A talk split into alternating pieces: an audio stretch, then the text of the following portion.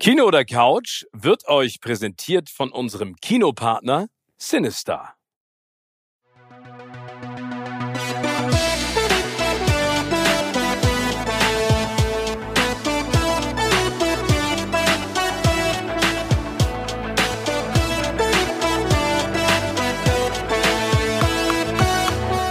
Moin Moin und herzlich willkommen zu einer ganz besonderen Folge von Kino oder Couch. Wir stecken gerade in der Staffelpause und um euch die Wartezeit auf die neuen großartigen Folgen ein wenig zu verkürzen, gibt es heute ein Words of Wisdom Special.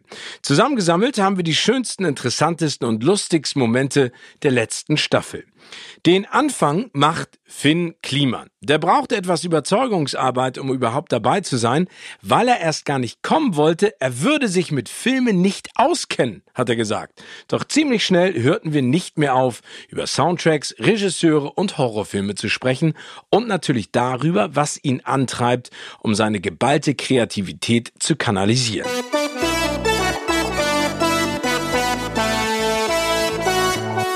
Gibt's etwas, was dir beim Erreichen deiner Ziele am allermeisten geholfen hat bisher?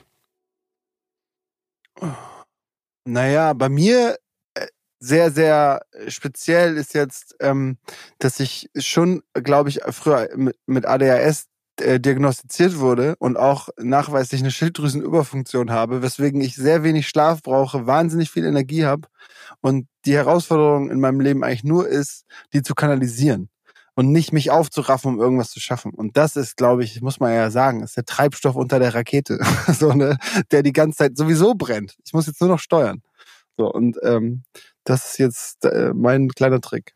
Wie wie viel Schlaf brauchst du? Also wie, wie lange schläfst du? Sehr unterschiedlich. Also ich komme auch mit drei Stunden super klar, aber so vier, fünf immer so. Mehr brauchst also, du nicht?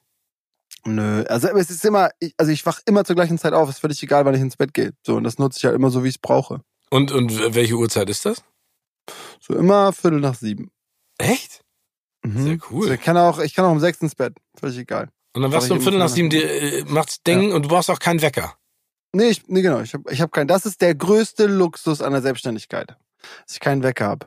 Meine, also ich habe irgendwann Termine, aber die sind natürlich immer so ein bisschen so strukturiert. Ich, ich weiß, dass ich um 10 auf jeden Fall angezogen irgendwo bin. so. Okay. Ähm, und äh, das, das kann, ab dann kann ich so Termine platzieren. Aber ich wach automatisch immer, also spätestens um halb acht bin ich wach. Das ist ein großer also, Vorteil. Ähm, auf welchen Ratschlag hättest du gerne verzichten können? Gab es da welche? Also, äh, ja, Ratschlag. Also musikalisch zum Beispiel habe ich ja sehr, sehr lange ganz viel Musik vorher gemacht ähm, die aber in meinem Umfeld äh, eigentlich nur negativ aufgestoßen ist. Vielleicht war es auch gut, ne, weil deswegen habe ich nichts veröffentlicht. Ähm, aber so, ich habe schon Ratschläge, wenn du so willst, bekommen. Äh, von wegen so, das bist, du kannst das einfach nicht. Alter, lass es einfach. Mach's nicht. Hör halt die, halt, mach einfach mal den Mund zu. Es gibt echt so. So, das gab, das war zehn Jahre lang Tonus, ne? Von meiner ganzen Family, von allen Leuten, die ich kannte, allen Freunden und so. Und deswegen habe ich auch nie irgendwas irgendwie rausgebracht. So, und dann habe ich das irgendwann einfach doch gemacht und dann ist das daraus geworden, was jetzt daraus geworden ist. Und ähm, ich hätte sehr viel früher, vielleicht das meine ich als gut oder schlecht, weiß ich nicht genau, äh, gut ähm, auf jeden Fall, dass man in der Zeit völlig normaler Typ war so und auch keine Verbindung zur Außenwelt hatte, quasi, außer so, dass man selbst einen Internetzugang hatte. Äh, aber natürlich auch schlecht, weil ich habe zehn Jahre lang eigentlich immer gedacht, ich wäre, ich kann nix und meine Musik ist beschissen. So, und irgendwann habe ich die einfach genau die gleiche Musik ja, in, in irgendeiner Form veröffentlicht und dann war sie anscheinend doch nicht ganz beschissen. Gab's denn, also gibt's denn auch wertvolle Ratschläge aus deinem näheren Umfeld oder aus deiner Familie? Also gab's da, oder gibt's einen Ratschlag, den du sozusagen immer an deinem Herzen trägst oder immer einen Gedanken, wenn, wenn mal irgendwie das nicht so läuft, wie du es dir vorstellst? Oh Gott, ja, es gibt es immer eher so Sprichwörter, so ein kleiner Ratschlag, so keine Ahnung. Meine Mutter hat früher mal gesagt von ihrer Oma, dieses viele Hände schaffen schnell ein Ende und so. Bin ich ein großer Fan von, mit mehreren Leuten was zu machen und so zusammenzuarbeiten an irgendwas Tollem und so ähm, das, also immer wenn ich denke so, boah, es ist einfach nicht zu schaffen, dann habe ich das Ding im Kopf und denke so, ja, stimmt, wir sind einfach zu wenig. wir sind einfach mehr Leute werden. Und das habe ich jetzt immer beherzt. Deswegen habe ich, keine Ahnung, stellen wir jede Woche irgendwie ein neues ein und so. Äh, und deswegen wächst das die ganze Zeit. Und deswegen ist es so eine große, geile Gruppe und Community und Gang. Ähm, genau, wegen diesem einen Satz, den meine Mutter eigentlich immer beim Abräumen vom Tisch gebraucht hat. Was nimmst du nicht als Selbstverständlichkeit hin? Ähm, so allge allgemein gesehen, meinst du? Oder Ja. so situativ?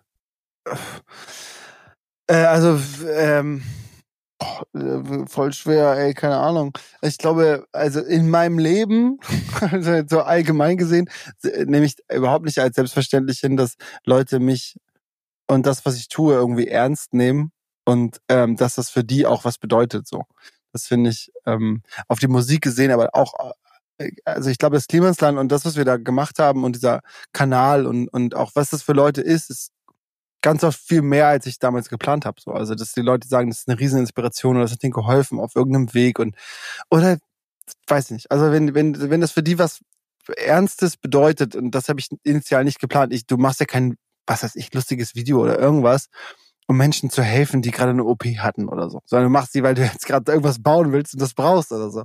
Und ähm, wenn dann irgendwie so eine Reaktion darauf kommt und Leute dir dankbar sind und sagen, ey, ich find's richtig cool, dass ihr das macht und dass ich das die ganze Zeit irgendwie so kostenlos einfach so seit vier Jahren begleitet ihr mein Leben.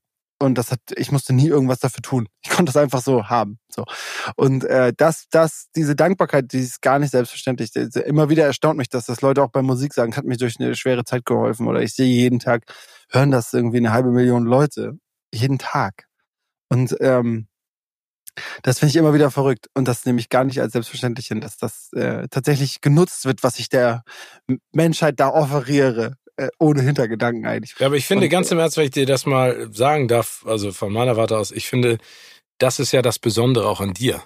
Also ich finde es toll, dass du, dass du das realisierst, was da als Resonanz auf das, was du machst, zurückkommst. Das finde ich total großartig, aber ich finde, das macht dich einfach. Deswegen, äh, also mich hat ja deine Doku, und darüber sprechen wir auch noch, so geflasht, und das habe ich damals ja auch gesagt, weil ich, ich fand dich so geil, ähm, wie natürlich, nein, wie du natürlich entspannt du das alles gemacht hast. Und das hat mir so einen Spaß gemacht. Und das hat mich, und deswegen kann ich das verstehen, dass, dass die Menschen, die dir zugucken, das hat mich insofern inspiriert, dass ich gesagt habe, ey, mach doch einfach. Das hat meine, meine Großmutter mal zu mir gesagt, das ist so ein Ratschlag, den ich gekriegt habe. Ne? Sie meinte zu mir, denk dran, das ist, du hast nur dieses eine Leben. Das ist, Ja. ich würde sagen, tausend Großmütter und Großväter und Väter und Mütter zu ihren Kindern, aber, ähm, und Enkelkindern, aber sie hat immer zu mir gesagt, denk dran, das ist das einzige Leben, das du hast, ne? Hab Spaß, mach was draus. Aber das ist voll versuch, krass auch, finde ich. Ja. Ja. wenn man das immer wieder so hört. Also, das, das ist ja auch das große Problem, ja, diese ganzen Motivationswichser da und so. Die benutzen Sprüche und die gehen mir richtig auf den Sack mit ihren ekelhaft zu großen Konfirmationsanzügen auf diesen beschissenen Assi-Bühnen mit 80 Euro Eintritt-Tickets und so. Aber am Ende des Tages sagen die ganz oft sehr wahre Sachen. Nämlich genau das. Es kommt immer darauf an, aus welchem Mund das kommt, glaube ich. Aber Ja. wenn deine Oma dir sagt, es gibt nur dieses eine Leben so und du musst, das muss man sich einfach ganz oft, leider Gottes, immer wieder sagen. Ja. Das ist nun mal so. Es gibt nur dieses eine Leben. Das kann Krux ähm, und natürlich Segen zugleich sein, weil mich stresst das so, dass ich mich natürlich auch selber auffresse, so während dieser Phase. ja, du brennst wie eine Kerze an zwei Enden manchmal, ne? Genau, genau, weil ich immer denke, so, ja, es kann ja auch bald vorbei sein, aber dadurch, äh, das ist so wie self-fulfilling prophecy, dass ich damit äh, natürlich das Ende auch vorziehe. Weil ich, weißt du, weil man sich nicht so schont, als dass man das bis zu Ende leben kann. Also, es ist einfach kompliziert, glaube ich. Diese, aber dieser Satz ist total wichtig, dass jeder sich den immer wieder im Kopf irgendwie klar macht. Und klar, es ist cool, wenn, wenn Menschen daraus irgendwas ziehen. Das muss jetzt nicht unbedingt Workaholic-Lifestyle sein.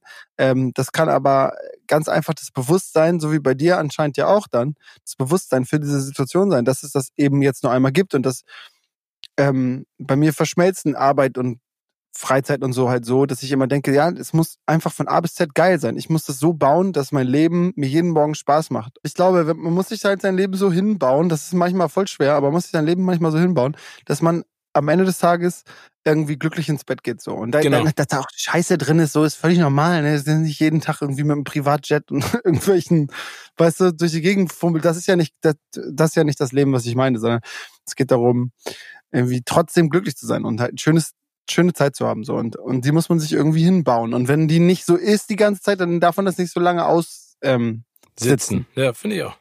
Was würdest du als deinen größten Erfolg bezeichnen? Mm, Die totalitäre Unabhängigkeit. Die totalitäre Unabhängigkeit. Okay. Also ist wirklich so, das ist das Allerwichtigste in meinem Leben. Und dafür habe ich auch alles getan und auf sehr viel verzichtet und ganz viel gearbeitet und so und ganz viel Zeug gemacht, dass ich wirklich absolut unabhängig bin. So dass ich jeden Tag in der Theorie jede Geschichte sein lassen kann. Äh, ich bin niemandem irgendwas schuldig, ich muss nichts tun, ähm, was ich nicht will. Und äh, ich habe jetzt keine Werbeverträge, ich habe keinen Vertrag mit überhaupt irgendwem. Ähm, ich mache jeden Morgen eigentlich, also ich habe natürlich eine Agenda und ich habe Ziele, die ich mir selbst gesetzt habe, aber ich könnte jeden Tag sagen, so, und Switch, ich fahre jetzt mit, mit meinem umgebauten Buggy in die Sahara und lebe da. Tschüss. Und das ist cool.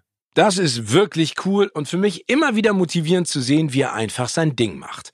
Mein nächster Gast hat auch einfach sein Ding gemacht und ist sich vor allen Dingen selbst treu geblieben und hat damit eine große Fanbase um sich geschart. Jakob Lund ist mittlerweile aus dem TV und aus dem Podcast-Game nicht mehr wegzudenken. Mit ihm habe ich ziemlich zu Anfang der Staffel im Rahmen der Aufzeichnungen zu Joko und Klaas gegen ProSieben in München gesprochen. Jakob, wir haben eine Rubrik bei uns, die nennt sich Words of Wisdom. Mhm. Und zwar geht es im Prinzip ja darum, also du bist als Autor, Producer und ähm, als großartiger Sidekick äh, tätig. Ähm, in dieser Rubrik geht es ein bisschen darum, dass man mal herausfindet, wie bist du dazu gekommen und vor allen Dingen gab es Ratschläge auf diesem Weg, äh, die dich dazu gebracht haben. Was hat dir beim Erreichen deiner Ziele ähm, am allermeisten geholfen? Puh, das ist eine gute Frage. Mit solchen Sätzen versucht man sich immer Zeit zu verschaffen, um nachzudenken. Was hat mir am meisten geholfen? Ich glaube, ähm, das klingt aber auch irgendwie komisch, aber letztendlich ähm, habe ich, äh, bis ich so sechs, sieben Jahre alt war, nee, sogar noch mehr, durfte ich nie Fernsehen zu Hause. Das heißt, der Fernseher wurde in diesen sieben Jahren, oder lass es Aber ihr hattet einen Fernseher. Wir hatten einen Fernseher, äh, zu einem absoluten Sehnsuchtsort. Ich habe gedacht, also wenn ich das nicht darf, das muss ja so toll sein, da Sachen zu gucken. Und irgendwann durfte ich dann, habe unglaublich viel ferngesehen, also habe diese ganzen zehn Jahre davor nachgeholt und habe mich so begeistert für Sendungen wie Wetten das, für TV Total, für die Harald Schmidt Show. Und ich habe alles geschaut. Und es gab für mich nichts ähm, Tolleres, als da dabei zu sein, als da mit, mit rein. Ich, aber auch, oder auch wenn ich dich beim Oscar gesehen habe, da habe ich gesagt, das gibt's doch nicht der, der Typ ist da, wo, wo, wo sowas passiert und du darfst mit denen reden und hab das bewundert und be, äh, hab begeistert zugeschaut. Danke dir. Und das war so ein Motor, ähm, da irgendwie dabei sein zu wollen. Ich habe immer gedacht, das klappt nicht äh, und habe deswegen auch erstmal Jura studiert, weil ich dachte, das habe ich selber in der Hand. Wenn ich das gut mache, dann äh, kann ich da irgendwie einen Lebensunterhalt aber das ja. heißt, das war sozusagen der Start. Genau, diese, also diese Leidenschaft, okay. diese Motivation. Ich will da dabei sein, ich will auch sowas machen und ich, ich will auch Leute unterhalten. Und das ist, glaube ich, schon was, was mich jeden Tag auch immer wieder antreibt, äh, Leuten mit was, was wir uns im Team ausdenken, irgendwie einen guten Moment zu schaffen. Welches war der Ratschlag, auf den du hättest gerne verzichten können und welcher war der Ratschlag, der dich am meisten sozusagen gefördert und unterstützt hat in deinem Vorhaben?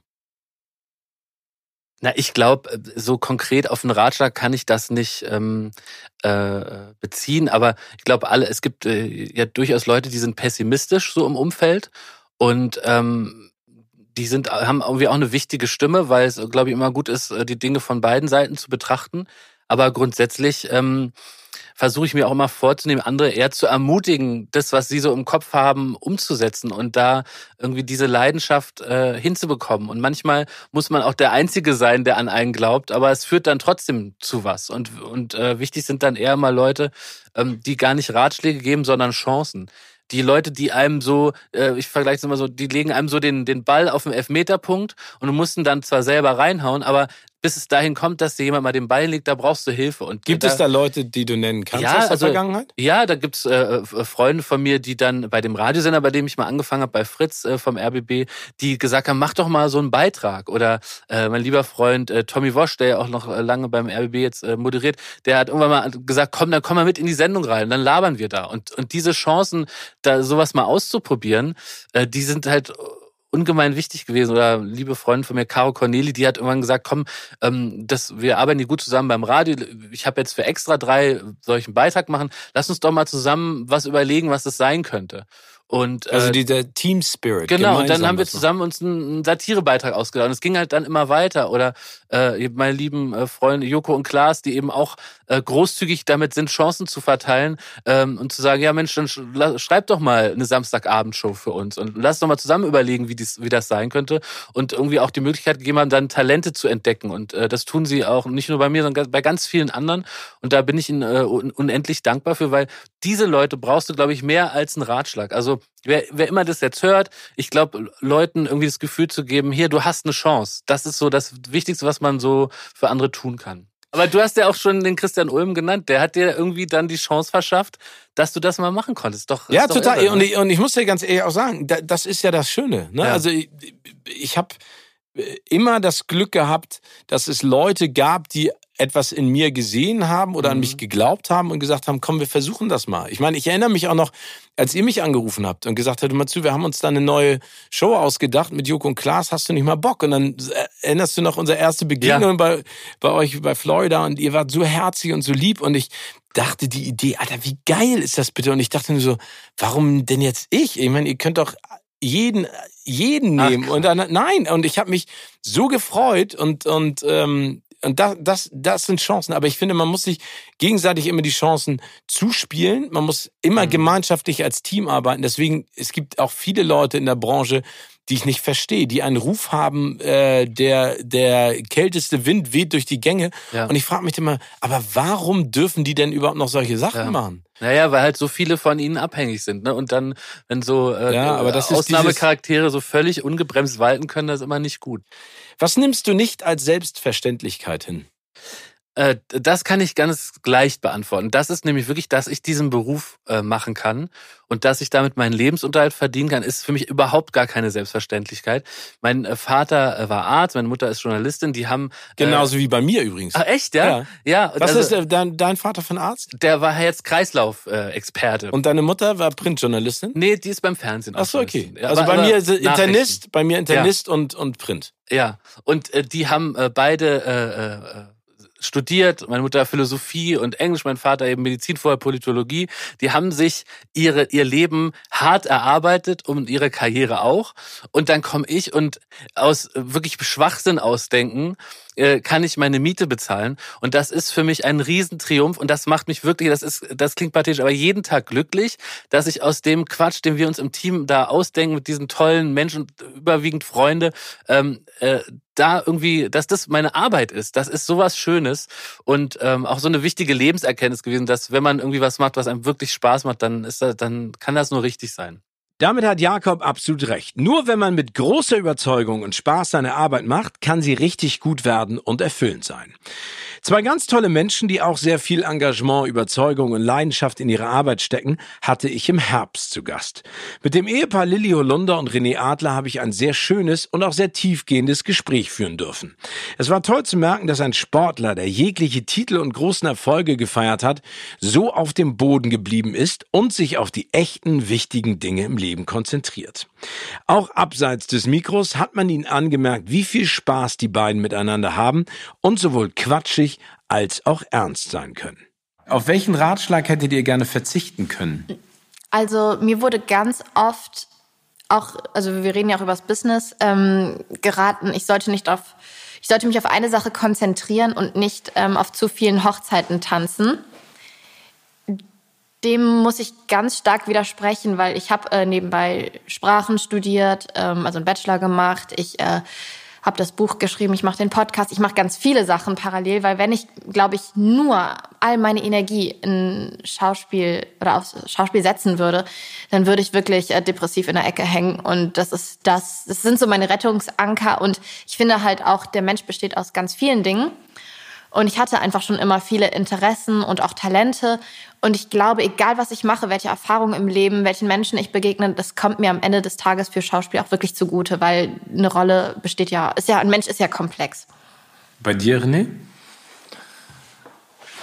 Ja, ist ein bisschen schwieriger, aber ich glaube, das ist ein guter Punkt, den Lili angesprochen hat. Und da, ähm, da sind wir ziemlich ähnlich. Also ähm, das macht die ganze Sache auch immer ein bisschen schwieriger. Wie gesagt, wieder meine Perspektive als, als Sportler ähm, wo du ja wirklich sehr, sehr fokussiert sein musst. Ähm, und das kann dir natürlich auch schnell, äh, bei mir sicherlich auch der Fall gewesen, ausgelegt werden, äh, dass man zu, äh, dass man, dass man, nicht fokussiert genug ist. Äh, aber ich habe halt einfach, da gehe ich einfach jetzt mal in die Kerbe mit rein, auch relativ schnell gemerkt, dass ich sogar besser funktioniere, wenn ich äh, noch, noch, wenn ich weiß, was ich für Hobbys habe und die dann auch noch ein bisschen bespiele. Deswegen, also ich habe, glaube ich, hier in den Hardcore-Drucksituationen HSV 2015, wo wir schon ähm, äh, fast abgestiegen waren, dann Relegation in Karlsruhe, das noch glücklich geschafft haben.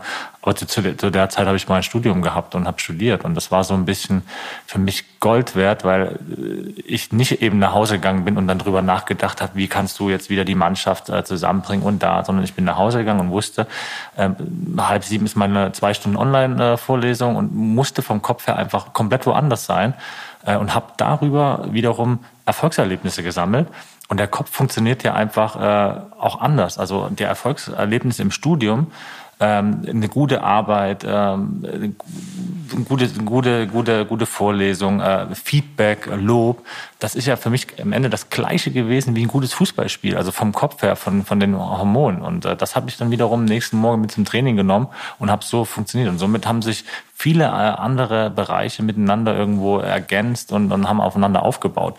Dementsprechend finde ich das super, was du gesagt hast und das kann ich eins zu eins unterschreiben, dass äh, dass äh, ich auch eher Generalist bin und äh, eher immer die, die, die Challenge hatte, zwischen den vielen, was mich interessiert, äh, rauszufiltern, dass man sich nicht irgendwie verliert. Und äh, ich glaube, du kannst unterstreichen, ich bin dann auch jemand, der muss eher aufpassen, dass er, dass er nicht zu viel macht und äh, da nicht zu viel Energie verschießt. Äh, also immer aus Spaß gesagt, also ich bin immer den, den Burnout näher, als irgendwo äh, mal irgendwie entspannt ein halbes Jahr gar nichts zu machen.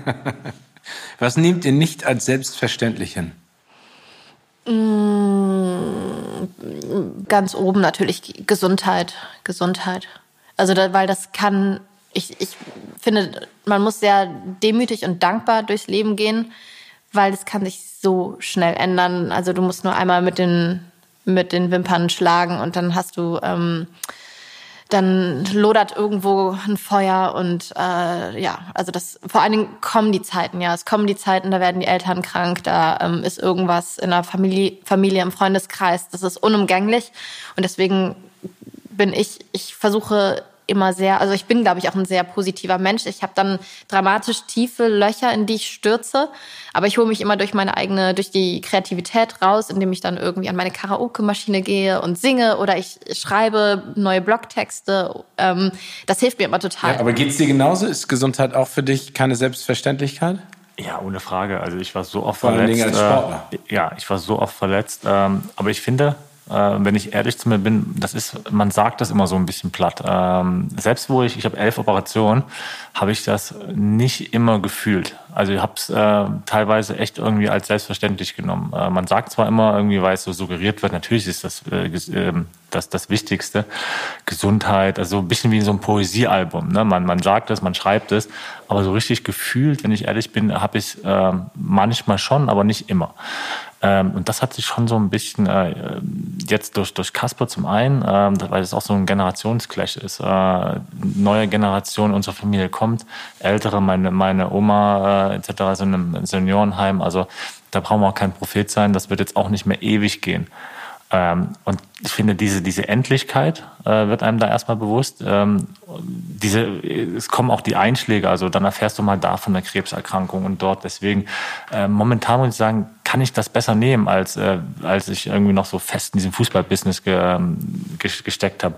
Und äh, was ich jetzt auf jeden Fall mit anführen würde, ist Freiheit. Jetzt in Corona-Zeiten. Was bedeutet, oder was würdet ihr als euren größten Erfolg bezeichnen? Boah, ich würde jetzt sagen, äh, unser Sohn. Weil es hat echt äh, mega lange gedauert. Es war echt auch keine einfache Zeit. Irgendwie haben zweieinhalb Jahre ähm, ja, dran gewerkelt. Äh, hm. ähm, und das ist so gerade beide ungeduldig und man nimmt vieles für selbstverständlich. Und das ist auch so eine Sache, wo du, glaube ich, auch in deinem Buch viel drüber schreibst, ähm, dass es halt einfach eine Sache ist, die, die, die viele Leute betrifft, äh, wo das eben nicht selbstverständlich ist, dass so eine Geburt nicht irgendwie mal einfach aus der, aus der, aus der Hand geschüttelt wird, dass da, dass das doch äh, riskant ist und dass da, dass so viele Leute gibt, ähm, die dann irgendwie damit rauskommen und rausrücken, ähm, dass es bei denen ähnlich war, dass sie eine künstliche Befruchtung hatten. Also wir hatten jetzt keine künstliche Befruchtung, aber dass es bei denen äh, nur so ging. Und, und du hast so manchmal das Gefühl, äh, da, da gibt es so viele Leute da draußen, die dieses Thema äh, belastet und keiner spricht richtig darüber. Und ähm, wir haben das irgendwie anders angegangen. Und deswegen äh, würde ich schon sagen, ähm, diese Zeit war hart. Das hat auch echt unsere Beziehung ähm, auf, auf die Probe, Probe gestellt, ja. äh, auch nochmal auf eine andere Ebene gehievt. Ähm, Aber war, wir hatten noch viele schwierige Momente, wo, also ich, wir standen jetzt nicht kurz vor Trennung, aber äh, die Nerven lagen natürlich in all dieser Zeit komplett blank irgendwann. Und äh, dann denkst du natürlich schon mal nach oder drüber nach, wird's das überstehen? Ne? Und vor allen Dingen, wenn es weiterhin nicht klappt, ja, werden wir als Paar dadurch stärker oder wird es uns ähm, in zwei verschiedene Richtungen treiben? Erst eigentlich ist das, das die schönste, soll die schönste Sache der Welt sein. Ähm, und kann aber auch die wirklich echt, ja. äh, echt eine Challenge sein. So. Und deswegen, für mich ist das echt äh, unser Sohn irgendwie, was dann am Ende bei rausgekommen ist und äh, alles gesund und Klar, es ist, äh, die Nächte sind manchmal hart, äh, aber äh, trotzdem ist es das Schönste, was es gibt. Das geht auch für dich. Ja. Das sehe ich ja. jetzt an deinem Blick. Ja. ja. aber das, also es gibt ja, egal wie viel Erfolg man beruflich hat, am Ende die Familie und das, was man da selber schafft, das ist das Allerwichtigste. Ich finde, das habt ihr ganz toll zusammengefasst. Und klar, das ist ein tolles Gefühl, aber es ist auch äh, für jede Beziehung, egal wie es losgeht oder wie es endet oder wie es weitergeht, das ist äh, immer eine harte Zerreißprobe. Aber das ist ja dann noch schöner, wenn man danach dann so eng zueinander findet, dass man einfach weiß, man kann das meistern und mhm. man kann es gemeinsam schaffen. Von einem Power-Couple zu einer Powerfrau, die ich schon echt lange kenne und sehr, sehr, sehr schätze. Eine kleine Frau mit ganz großer Stimme, die sie in ihrer Folge auch eindrucksvoll unter Beweis gestellt hat. Stefanie Heinzmann ist eine der nettesten und herzlichsten Personen, die ich wirklich überhaupt kenne. Wenn sie den Raum betritt, kann man gar keine schlechte Laune haben. Zeit mit ihr zu verbringen macht einfach nur Spaß. Aber auch sie hat im Musikbusiness ihre Erfahrung gemacht und die waren nicht immer gut. Was hat dir beim Erreichen deiner Ziele, wenn du Ziele hast, am allermeisten geholfen? Auf mein Bauchgefühl zu hören. Mein Bauchgefühl hat mich bis jetzt noch nie betrogen. Ich, ich mein Bauchgefühl ja, aber mein Bauchgefühl mich noch nie. Und das hat mich ganz schön lange, äh, es hat ganz schön lange gedauert, bis ich dem wirklich dann auch getraut habe. Also ich komme manchmal auch noch in Situationen, wo man denkt so, oh nee, doch. Aber was sagt dir dein Bauch? Ist das denn, ist das ein, ein wohliges Gefühl und, oder, oder ein, ein, wird dir schlecht, wenn das du merkst? Das kann in beide Richtungen okay. gehen, tatsächlich. Das sind einfach so ganz klare, also ich beschreibe das zum Beispiel gern. Es gab eine Zeit lang eine Zusammenarbeit mit jemandem, die gut lief, aber mein Bauchgefühl hat, hat immer gesagt, morgens beim Aufwachen tatsächlich so, das muss ich beenden. Und dann kam direkt mein Kopf und der hat gesagt, nein, das kannst du nicht machen und das ist schon so lange und das kannst du nicht machen und das wäre blöd und so. Und dann bin ich am nächsten Morgen aufgewacht und mein Bauch hat gesagt, du musst das beenden. Und dann kommt wieder der Kopf. Und irgendwann bin ich diesem Gefühl nachgegangen und habe diese Zusammenarbeit beendet und ich war befreit. Und es hat sich auch herausgestellt, dass es zu Recht nicht geklappt hat, weil das äh, leider einfach, weil wir uns überhaupt nicht einig waren, dann schlussendlich. Aber es war so, ich hätte es eigentlich nicht ahnen können, aber mein Bauch hat es mir einfach gesagt und dann kommt aber immer der Kopf, der sagt dann so, nee und mach das nicht und mach das besser nicht. Aber das Bauchgefühl ist dann einfach so ein Gedanke, der so ganz klar ist und ganz safe. Ja, aber ich finde ich finde das schön, dass du sagst, weil ich bin das auch total.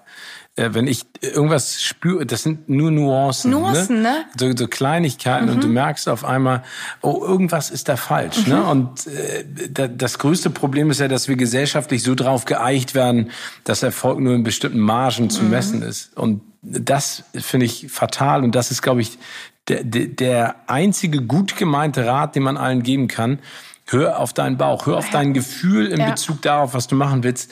Weil ob es richtig oder falsch wird, kannst nur du ist Total. nur du selbst. Und für rausfinden. ganz viele klingt es ja auch immer so, die wollen ja auch immer für alles eine Erklärung haben. Und ich finde, man braucht nicht immer für alles eine Erklärung. Kannst ne? so du auch gar So ein nicht. Bauchgefühl ist für mich manchmal einfach Erklärung genug, dass ich sage, es fühlt sich nicht richtig an. Oder auch umgekehrt, es fühlt sich einfach richtig an. Gibt es denn einen Ratschlag, auf den du gerne hättest verzichten können, den du in deiner bisherigen Karriere und in deinem Leben bekommen hast?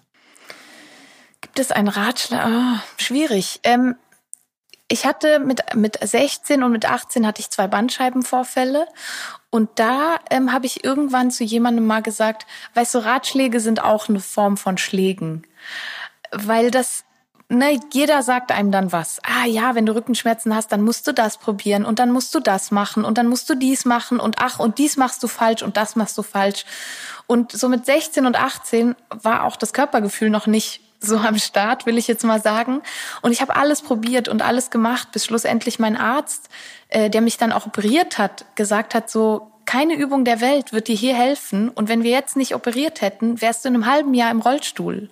Weißt du, manchmal sind Leute sich einfach so sicher und die wollen dir sowas aufdrücken, aber sie vergessen, dass du ein ganz anderer Mensch bist. Und deswegen finde ich so mit Ratschlägen, es ist immer gut gemeint. Und natürlich ist es auch toll, wenn man etwas hat, was für einen funktioniert, wenn man das weitergeben möchte, aber ohne Druck, also ohne dieses, du musst das unbedingt probieren.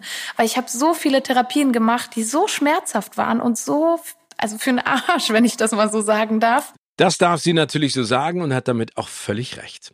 Mit meinem nächsten Gast, Klaas Häufer Umlauf, habe ich die späteste Aufzeichnung der gesamten Staffel hingelegt. Wir beide kamen aus dem Studio und haben um ungefähr 23 Uhr über Filme, Serien, das Fernsehbusiness und Erfolg sinniert. Klaas, du hast ja mal gesagt, mit Neugier und Existenzängsten hast du es soweit geschafft. Ähm, ich würde gerne von dir so ein paar Words of Wisdom haben. Was hat dir denn beim Erreichen deiner Ziele am meisten geholfen? Ja. Ist es das, Existenzängste? Ja, zumindest die nicht ausgedachte Überzeugung, dass es mit allen anderen Dingen sehr schwer wird, daraus einen Beruf zu formen. Okay, aber du hast ja trotzdem eine, eine klare klassische Lehre gemacht. Ja, aber gerade Aber wenn man, wenn man merkt, man kann die jetzt abschließen mit viel Disziplin und äh, wenig Gottesgabe, ist ja das Ding. Also ich finde, die Sachen, die man so sein ganzes Leben lang macht, im Idealfall, ich rede jetzt nicht von äh, Menschen, die äh, darauf angewiesen sind, einen, einen Brotjob zu machen und wo dann nach Feierabend das, das, das leidenschaftliche Leben anfängt, das gibt's ja auch, ja. Also es ist ja so eine Entscheidung, die man äh, mit sich treffen muss. Aber wenn jetzt jemand wirklich sagt, das ist meine Berufung, so, und das macht mir so richtig Spaß und ich merke eigentlich gar nicht, dass ich jetzt bei der Arbeit bin, dann darf das nichts sein, was man sich zu 100 Prozent angelernt hat. Es muss so, zumindest so ein bisschen muss man es schon so können, so auf eine Art. Und das kann man dann vielleicht mit Handwerk oder Technik oder so noch verbessern.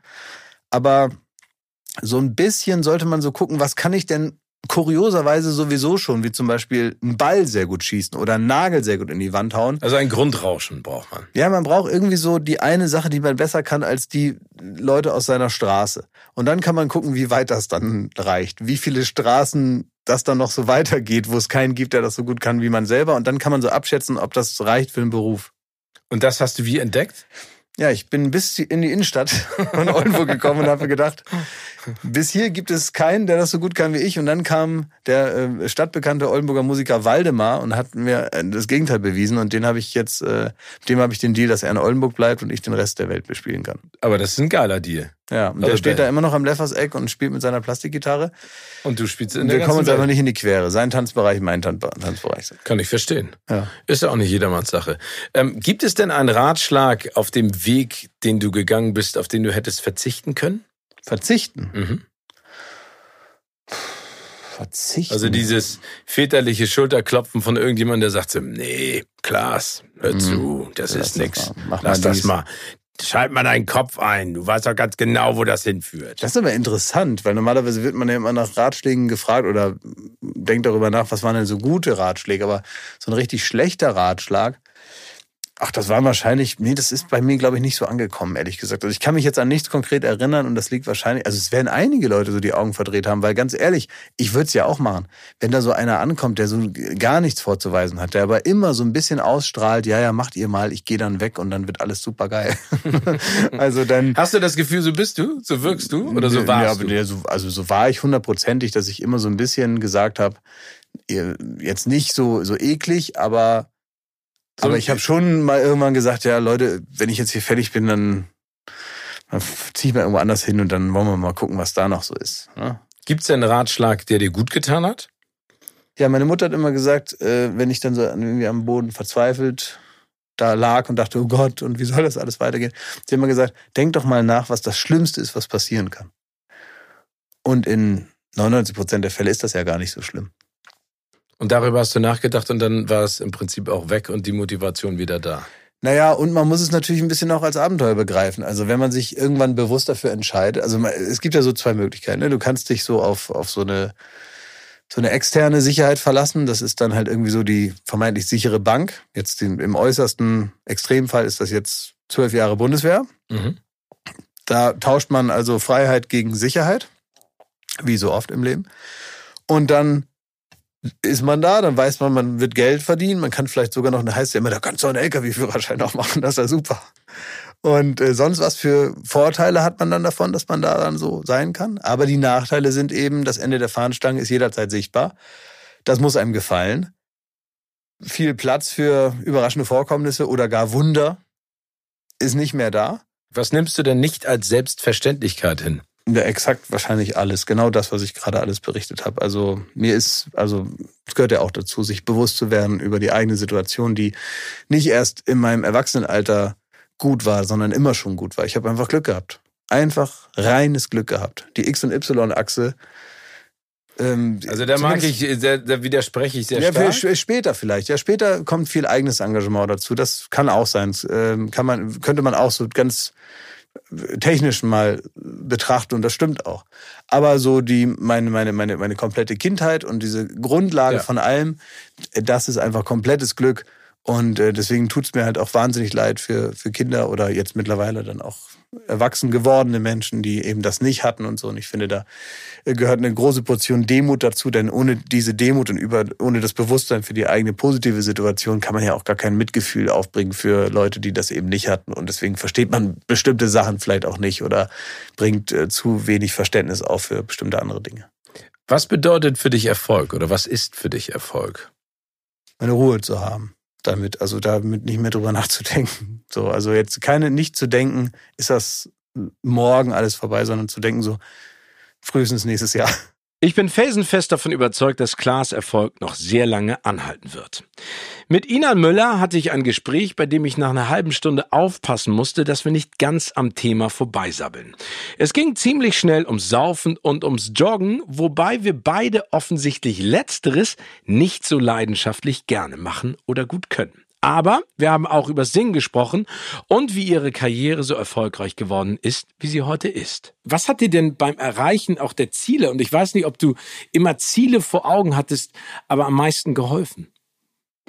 Eigentlich alle Menschen, die um mich rum waren, weil ich selber ja nie auf der Straße stand und gerufen habe, ich will auf die Bühne, ich will ins Fernsehen, ich will singen, ich möchte mich vor Leuten präsentieren, überhaupt nicht, sondern das ergab sich so ein bisschen durch Hobby singen und von da an wurde ich eigentlich immer nur irgendwo reingeschubst, aber nicht ohne es zu wollen. Also, wie soll ich das sagen? Ich fand das schon gut, ne? Aber ich hätte es jetzt selber nicht forciert. Ich hätte jetzt selber nicht gesagt, ich will dies und ich will das.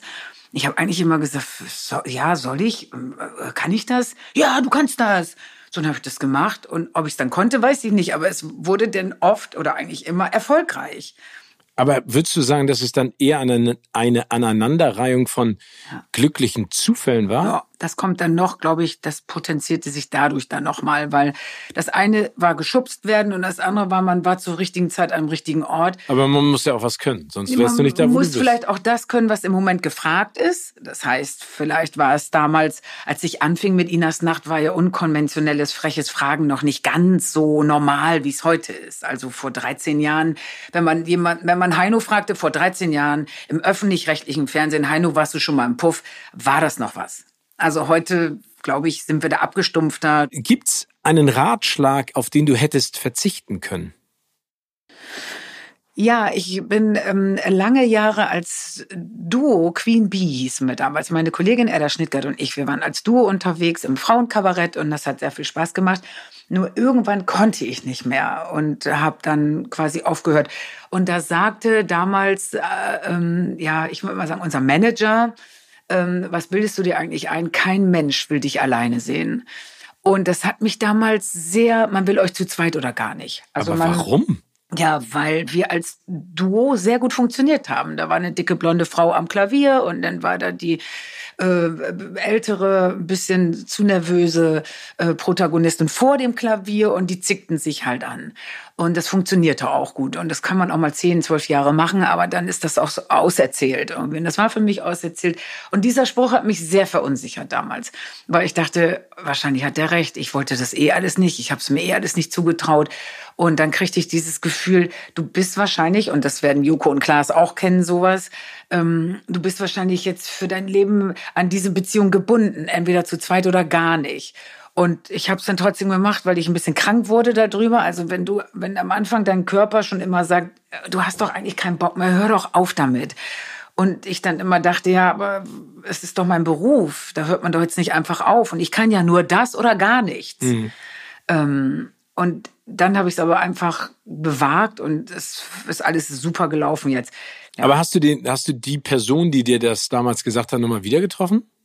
Ja, und auch gesagt. Und ich glaube, er hat aber nur gelacht. Über das, was er damals ja, gesagt hat. War, war glaube ich, eher. Also so. äh, Ich glaube, die Dramatik. Ja, nee, äh, nee, geschmunzelt, würde ich jetzt sagen. Ach so, okay, weil ihm es ein bisschen peinlich war. Ja, so. Ja, glaube ich so. Was nimmst du nicht als Selbstverständlichkeit hin? Eigentlich schon, wenn ich morgens, dass ich überhaupt noch aufwache.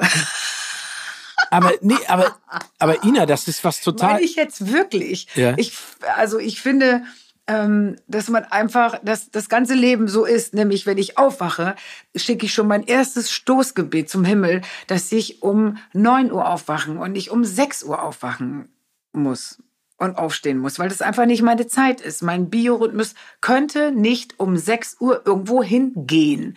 Nicht hin und nicht gehen und nicht aufstehen. Das könnte ich nicht um 6. Okay. Glaube ich. Also, mh. deswegen ist morgens... Also bist du, aber da, also äh, ist es eher die Tatsache, die Zeit als das Aufstehen überhaupt an sich? alles in Kombination. Natürlich ist auch beim Aufstehen so, dass ich denke, oh, mein Knie. Das fängt mit Mitte 50 ja auch an. Was würdest du denn als deinen größten Erfolg betiteln? Ich glaube, ich würde sagen wirklich 50-50. Ich glaube, die Idee zu meiner Sendung ist die ein, der eine Erfolg und ein Platten-Major-Deal mit 40 zu bekommen, war auch nicht üblich damals in Deutschland. Von einer Major-Deal mit der Sony, die eine 40-jährige Frau, die aus der Kleinkunst kommt, anspricht und sagt, hast du nicht mal Bock, richtige Musik zu machen, so mit Musikern und so, war damals, wo ich dachte, mit 40 hört man doch schon wieder auf eigentlich. Und ihr wollt mir hier so einen Deal jetzt geben. Und, Und guck mal, jetzt geht's arbeiten- nur noch so. Nö, ja, Aber also es super. läuft wirklich sehr gut, muss ich sagen. Und zwar alles, die Sendung und auch Bühne und Musik. Und ähm, ich würde sagen, es ist wirklich 50-50. Und das ist, das ist ja der Erfolg. Und was bedeutet für dich Erfolg? Dass ich das machen kann, sehr viel. Denn ich habe ja keine, wie du, 37 Kinder und eine Familie, 42 wo ich ja. immer, wo ich immer sagen kann, ähm, äh, ich, wenn ihr mich nicht mehr wollt, dann gehe ich halt zu meiner Familie. Puh. So, weil das, der Job ist ein bisschen meine Familie. Das hört sich sehr arm an, fast ein bisschen tragisch, würde ich sogar sagen. Ja.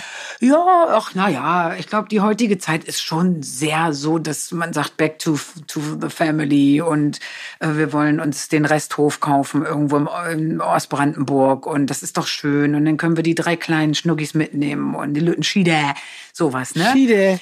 Das hatte ich halt nie und ähm, ich bin halt jetzt erst in einem Alter, wo ich denke, oh, jetzt ein Kind wäre schön. Aber jetzt war es das halt. Jetzt will man ja auch nicht. Ähm, wer, wer war das noch? Gianna Nannini? Wie alt war die nochmal? 63? Ja, die hat doch, glaube Ich ich, guck noch. doch nochmal. Also Ja. ist ja nicht Anthony alt. Es Quinn, ist vielleicht aber ja das noch bei Männern natürlich auch einfach. Ja, ist natürlich. mit das ist ja 81 das noch. ganze Problem der ganzen Welt. Das ist bei Männern einfach alles sehr viel leichter. Aber ich wollte nur sagen, ähm, der, es bedeutet mir nicht der Erfolg sehr viel, aber es bedeutet mir der Beruf sehr viel, weil es das ist, was mein Leben ausmacht. Das hat sie irgendwie schön gesagt. Und jemand, der mir Erfolg auch nochmal ganz anders nahe gebracht hat, ist Paul Ripke. Mit ihm saß ich wohl am weitesten voneinander entfernt beieinander.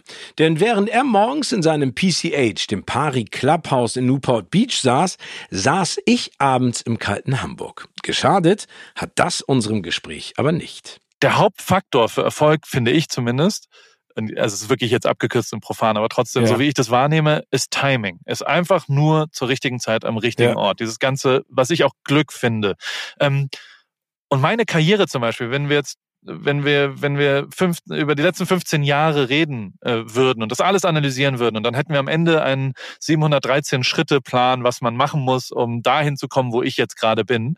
Kein einziger dieser Schritte wäre ab jetzt für die nächsten 15 Jahre anwendbar. Kein einziger. Weil die Zeit komplett anders ist, weil es eben nicht im Jahr 2005 angefangen hat und im Jahr 2020 an ab äh, und das ist der Hauptfaktor. Alles andere ist total scheißegal. Was bedeutet für dich Erfolg und was würdest du als deinen größten Erfolg betiteln? Äh, meiner Familie das möglich zu machen, was wir hier gerade erleben. Also ähm, das glaube ich, das, das der größte Erfolg, den ich hatte. Das zweite, ja, ich glaube schon, dass das, also wirklich, ich, ich nehme das wirklich für mich jetzt, ich bin 39 und ich nehme mein Leben jetzt schon als, als Zugabe wahr. Also so, so was ich erlebt habe und was da passiert ist und das mit von Fußball-WMs über, also was, das, das ist jetzt schon so, dass wenn ich, ich war, keine Ahnung, vor, vor zwei Monaten in Deutschland und habe da Abend gegessen mit, mit Sascha Lobo, weil es für mich ein sehr inspirierender, auch geiler Talk mit, mit Matze Hilscher war und wir uns danach ein bisschen hin und her geschrieben haben und dann, dann ich kannte den davor nicht und also persönlich und es war ein toller Abend. Und der hat, also wir haben auch so ein bisschen über mein Leben geredet und dies und das und irgendwann hat er gesagt, du musst ein Buch drüber schreiben und so, was ich nicht tue, aber trotzdem habe ich schon so krass viel erlebt, ähm, äh, dass jetzt schon alles cool ist. Also so, ich, es ist alles nur noch Zugabe, was jetzt passiert und es wird alles nur noch, ich bin zutiefst demütig, dankbar für das, was schon passiert ist. Ich konnte in Amerika leben, vier Jahre am, am Meer. Ich kann hier, also mit, mit hochinspirierenden Leuten konnte ich kennenlernen. Ich durfte viel Zeit mit Niki Lauda verbringen, der mich zutiefst geprägt hat. Ich habe wirklich, ja, also so, so, ich bin wirklich jetzt schon, es ist schon viel, viel mehr, als ich je äh, verdient hätte oder je auch nur annähernd mir hätte träumen zu wagen, was da passiert ist. Und, und dementsprechend, ich glaube, das ist der größte Erfolg, äh, äh, den ich habe. Und dass ich zweitens keine einzige Telefonnummer habe in meinem Telefon, ähm, wo ich Angst habe, wenn die klingelt. Oh. Also es gibt eigentlich keine einzige Beziehung, die richtig crazy scheiße auseinandergegangen ist. Ähm, also, also privat, ja. beruflich, freundschaftlich. Von bis, ja. Genau. Also fast alle Leute, äh, nee, ja doch, alle Leute sind so, also vor allem beruflich auch und so. Und da waren schwierige Entscheidungen. Ich habe Paris mit About You zusammen gemacht, äh, gestartet. Die haben mir sehr geholfen am Anfang und dann habe ich nach vier Monaten gesagt, ich will es allein machen. Das ist nicht cool von meiner Seite. Trotzdem kann ich Tarek Müller, den Gründer von About You, jetzt immer noch anrufen. Und äh, ich kann auch Reinhard Beckmann noch anrufen, auch weil ich irgendwann aufgehört habe, da zu fotografieren. Oder ich kann Campino anrufen oder ich kann Toto Wolf oder Lewis Hamilton oder was auch immer. Also, und das waren alles immer nicht einfache Trennungen, sind immer Trennungen aber dass es niemanden gibt, wo ich wirklich riesen, ich so denke, oh Gott, oh, da kommt jetzt, äh, ui, das, das, das nehme ich als großen, großen Erfolg wahr. Maximilian Brückner hat auch schon große Erfolge in seiner Vita stehen. Unter anderem kann man seinen Namen im Abspann eines Spielberg-Films lesen. Ich muss sagen, wäre ich nicht vorher schon Fan gewesen, wäre ich es spätestens nach unserem Gespräch geworden. So ein toller Typ, der was zu sagen hat, total normal, herzlich und einfach nur sympathisch ist. Nach dem Gespräch war ich einfach nur richtig happy und das liegt an Maximilians Art. Was hat dir beim Erreichen deiner Ziele am meisten geholfen? Was hat mir da geholfen? Natürlich meine Familie als Basis, dass ich nie das Gefühl habe, ich kann wirklich auf die Schnauze fahren. Ich hatte immer ein Netz mit doppeltem Boden und es gibt einem eine gewisse Freiheit und Lockerheit. Und die hatte ich immer. Und gleichzeitig wusste ich schon, ich will unbedingt Film drehen, also wo ich hin will, wie ich es ungefähr machen will. Also nicht völlig planlos alles, aber ähm, das hat mir immer extrem geholfen. Aber wie gesagt, die Pläne muss man auch über den Haufen schmeißen. Was ist für dich keine Selbstverständlichkeit? Mein Leben, so wie ich es führe. Das ist keine Selbstverständlichkeit. Es ist keine Selbstverständlichkeit, dass ich äh, diesen Erfolg habe. Es ist keine Selbstverständlichkeit, dass ich Geld habe, dass es mir gut geht, dass ich gesund bin, dass ich so eine tolle Familie habe. und dass ich überhaupt in dieser Welt so aufwachsen durfte und nicht irgendwo in Simbabwe in und nicht weiß wie lang. Also das ist das das vergessen die Leute immer, die Dankbarkeit dessen, dass das nicht selbstverständlich ist, das ist reines Glück. Bist du jemand, der viel reflektiert auch? Ja, ich denke schon. Aber ich finde, manchmal muss man einfach nur einfach ins Wasser hüpfen und dann schwimmt man schon. Einfach versuchen. Einfach versuchen, ja. Und Was, was ist denn, was bedeutet denn für dich Erfolg, beziehungsweise was ist für dich Erfolg? ja, mit dem glücklich zu sein oder das Glück ha- haben zu dürfen, mit dem, was man macht, äh, sein Geld zu verdienen. Aber da Glück hat so viele andere Aspekte. Ich will jetzt nicht nur Geld verdienen, sondern dass ich was mache, wo ich glücklich bin, aber gleichzeitig auch, dass ich das Glück habe, meine Frau äh, kennengelernt zu haben. Diese ganzen Sachen, dass ich Glück, dass ich zwei Kinder habe. Also es hängt einfach, ich habe einfach Schwein gehabt, wie ich auf, also dass ich diese, diese, dass ich da reingewachsen bin, dass ich das bin, was ich bin, da hatte ich Schwein. Also nicht mit allem. Ja, aber ich glaube, ich glaube, so ein paar Stürze, so schlimm das immer klingt, oder so, so Situationen, in denen man nicht genau weiter weiß, und das ist im Nachhinein immer so doof. Das ist wie, wenn du äh, äh, einem Teenager jung sagst, äh, hab kein Liebeskummer, irgendwann ist es wird besser. Ne, das willst du in der Situation Aber- nicht hören. Ich meine, Aber ich kann dir ein Zitat sagen, das Ja. kennst du auch aus, aus Batman, so blöd sich das anhört, aber es ist einfach ein guter Satz. Warum fallen wir hin? Damit wir wieder aufstehen. Und das Lustige, du merkst auch, du wirst nicht besser durch Erfolge. Du wirst meistens, wenn du ein, eine aufs Maul kriegst und dann wieder aufstehst. Also wenn es dich nicht so K.O. knockt, dass du nicht mehr aufstehen kannst, dann ist es natürlich furchtbar. Aber sonst gehst du die Treppe in deinem Leben wieder eine Stufe höher. Das habe ich gemerkt. gab es denn eine Situation, wo du mal so auf die Fresse gefallen bist, dass du alles in Frage gestellt hast? Immer wieder, ja, natürlich. Und man zweifelt ja auch immer. Also das ist, er darf einen bloß nicht zerfressen. Und deswegen habe ich ja auch vor jedem ersten Drehtag Angst und einen heiden Respekt vor den Kollegen, weil ich denke, wow, mit dem spielen und hin und her. Aber letztendlich macht ja jeder sein Süppchen und kocht mit seinem, mit seinem Wasser. Ja, genau. Aber das ist, glaube ich, das, was man am Ende sich auch immer vorstellen muss. Das ist ja, Ja. manchmal banal, ne? aber ein Steven Spielberg muss auch was essen, er muss auch auf Toilette und auch mal duschen. So sieht's nämlich aus. Das hat Maximilian richtig auf den Punkt gebracht. Die allererste Folge meines Podcasts habe ich mit Teddy Tecklebrand aufgenommen und das war gut so. Wir haben sehr viel gelacht und eine sehr gute Zeit miteinander gehabt. Teddy hat eine unfassbar schnelle Art, humorvoll auf Dinge zu reagieren und sein Witz ist absolute Spitze. Aber in unserem Gespräch wird auch klar, dass sein Erfolg nicht von irgendwoher kommt, sondern dass er sich diesen sehr hart erarbeitet hat. Gibt es etwas, was dir beim Erreichen deiner Ziele, und die, du hast ja bestimmt eine Menge Ziele auch, geholfen hat? Also ein Rat, ein Ratschlag?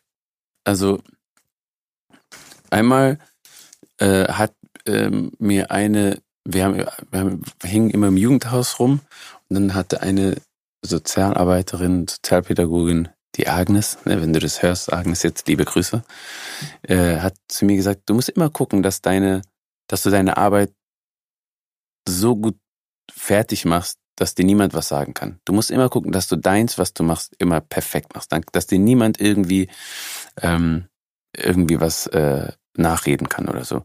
Und das war so, das hat sie so beiläufig beim Kaffee gesagt und das hat hat mich immer begleitet. So ja, okay, cool. Und dann ist es so dieses, ich habe so ein, so, ein, so ein tiefes Vertrauen. Das habe ich jetzt auch schon irgendwie, ja, das ist so ein tiefes Ding, dieses, dass, dass das Leben, ich habe so ein Vertrauen ins Leben, dass es was für einen vorbereitet hat, dass es nicht abhängig ist von irgendjemandem, der, der, der dir irgendwas erzählt, dass das oder das nicht klappt. Ich habe so ein Vertrauen, dass es, das ist so, da draußen ist was für mich und für jeden von uns, wenn du daran, wenn du vertraust. Habe ich auch. Total. Ich glaube auch daran, Mhm. dass es so etwas gibt. Ich glaube, dass man trotzdem Kraft und Zeit investieren muss. Ähm, ne? Also es kommt nicht zu einem, sondern man muss, man muss dem entgegenarbeiten sozusagen, also im, Mhm. im Positiven diesen Weg auch gehen. Ja, also war eigentlich immer so ein Bauchmensch, aber es gab eine Sache, die jemand zu mir sagte, als ich angefangen habe, dann so Schauspiel zu machen oder nach meiner Ausbildung, also, ah, du, ah, es wird schwer für dich. Ich warum? Ja, dunkelhäutig und so, Film und so, das, ah, ich glaube nicht, ey. Das war so eine Sache, wo ich gedacht habe, nee, da täuschte dich, junger Mann. Und Das hast du so. diesen jungen Mann mal wieder getroffen? Ja, ja, ich habe ich. Und ähm, das Ding ist, dass, dass diese Personen, und das ist ja auch eine Erkenntnis, das ist ja nicht böse gemeint, das ist einfach nur, ich reiche dir meine Angst weiter. Eine Erfahrung oder irgendeine Angst, die mir irgendjemand gesagt hat. Oder irgendeine Erfahrung von irgendjemandem. Der kann ja nicht wissen, was mich erwartet auf meinem Leben. Das kann nicht mal meine Mutter kann mir das nicht mal sagen. Was bedeutet denn in dem Zusammenhang für dich Erfolg? Erfolg hat, hat sich verändert für mich jetzt in den letzten Jahren. Oder eigentlich so in den letzten zwei Jahren. Davor war es so, Erfolg habe ich immer so auf, war immer nur Job. Und jetzt ist Erfolg für mich, wenn ich Familie, Job, Freunde, Freizeit, Zeit für mich, alles, wenn alles im Balance ist, das ist der, der Erfolg für mich. Und schaffst du das? Jetzt immer besser. Weil, weil du das Gefühl hast, du bist mehr angekommen oder weil du das Gefühl hast, du setzt die Prioritäten jetzt richtig? Einmal äh, setze ich die Prioritäten richtiger. Richtiger? Gibt's Ja. gar nicht richtiger, ne? Doch. Aber Ich, ich verstehe, was du sagen willst. Aber ich glaube, es ist falsch. Aber du verstehst mich, das ist gut. Ja.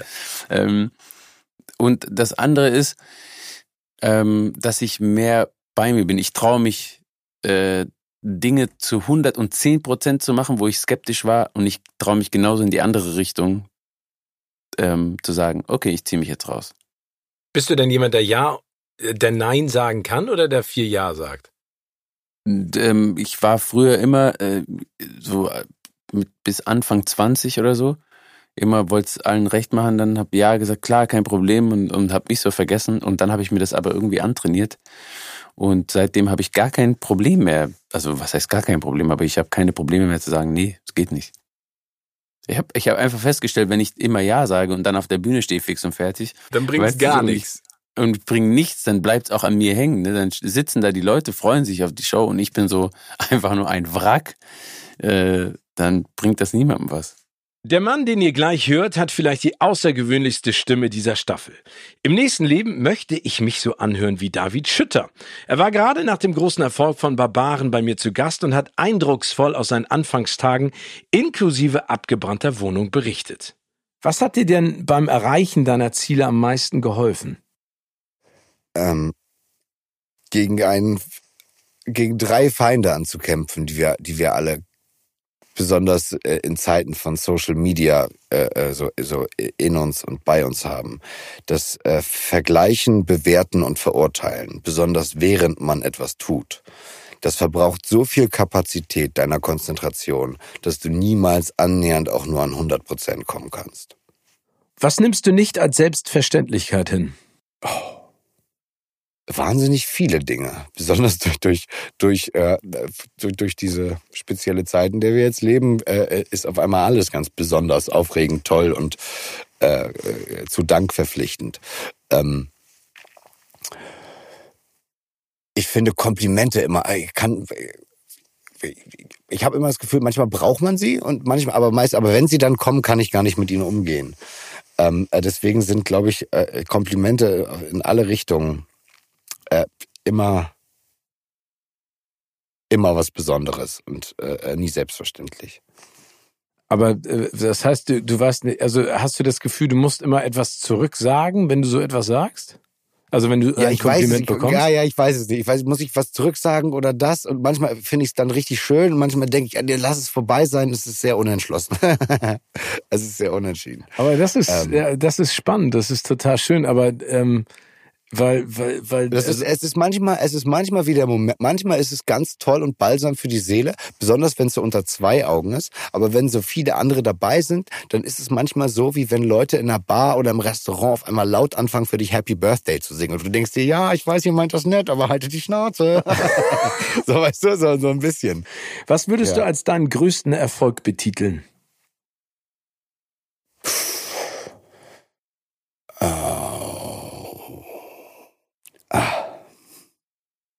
Das ist ja natürlich, das ist ja eine wahnsinnige Frage. Also als größten Erfolg, weil es eigentlich der Start für die ganze Sache war. Also jetzt rein oberflächlich könnte man sagen, Barbaren ist der größte Erfolg. Das war irgendwie scheinbar weltweit auf der Nummer eins. Da, das ist der oberflächlich äh, größte Erfolg, aber so der äh, wegweisendste Und für mich schönste war damals die ähm, Verfilmung von Pound Punk Poetry. Da habe ich so ein ähm, habe ich so einen Stricher gespielt. Und da ist mir damals in, in Berlin, um es kurz zu fassen, ist mir die Bude abgebrannt und ich habe so ein bisschen mal auf einer Parkbank gepennt, da war noch Sommer, dann bei Freunden. Wie ist dir denn die Bude abgebrannt? Weiß ich nicht. Ich kam nach Hause, hat komisch gerochen, dann habe ich das Wohnzimmer aufgemacht und dann gab es eine Explosion, weil dann Luft dazu kam. Es hat vorher nur komisch gerochen. Ich dachte, das ist am Gasherd oder was ist das? Hier, da Backdraft, nicht, das erinnerst du, kennst du den Film? Backdraft? Äh, Nee, auch nicht. Also das, da geht's ja um diesen Sog, äh, der, der ein Feuer zur Explosion bringt. Ähm, der Ja, das Feuerwehrmann-Film. Ja, wir hatten wahnsinnig Glück, weil diese Wohnung so eine Altbauwohnung war und die, ist, die verziehen sich ja so mit, der, mit den Jahren leicht. Und dadurch hat sich sozusagen der Druck der Explosion so verspiegelt, dass bei mir und meinem Kumpel nicht mehr viel ankam. Und ähm, ja gut, wir haben dann noch kurz unsere T-Shirts vor den Mund äh, gehalten, um reinzugehen, um irgendwas zu retten. Nach einem Meter sind wir wie kleine Kinder wieder zurück, äh, umgedreht, weil es einfach viel zu heiß war. Es war eine richtig beschissene Idee. Aber wir, bei uns ist nichts passiert. Ähm, vom Feuerwehrmann habe ich erstmal, ähm, hab ich, den habe ich erstmal nach einer Kippe gefragt, aber das unterstützen wir nicht. Ähm, und ja, dann war ich irgendwie, haben mir alle gesagt, komm wieder nach Hamburg, Berlin will dich nicht. Und dann habe ich so ein bisschen auf einer Parkbank kurz, kurz mal gepennt. Und Wie, aber was heißt kurz mal Freunden- gepennt? Wie pennt, also äh, kurz eine ich Nacht ja, ich gepennt? ja, oder? hab ja kein, ich habe keine Sachen mehr besessen. Ich habe da mal zwei Tage hintereinander im Görlitzer Park gepennt, das ist nicht so weit weg von Im hier. so. Görlitzer Park?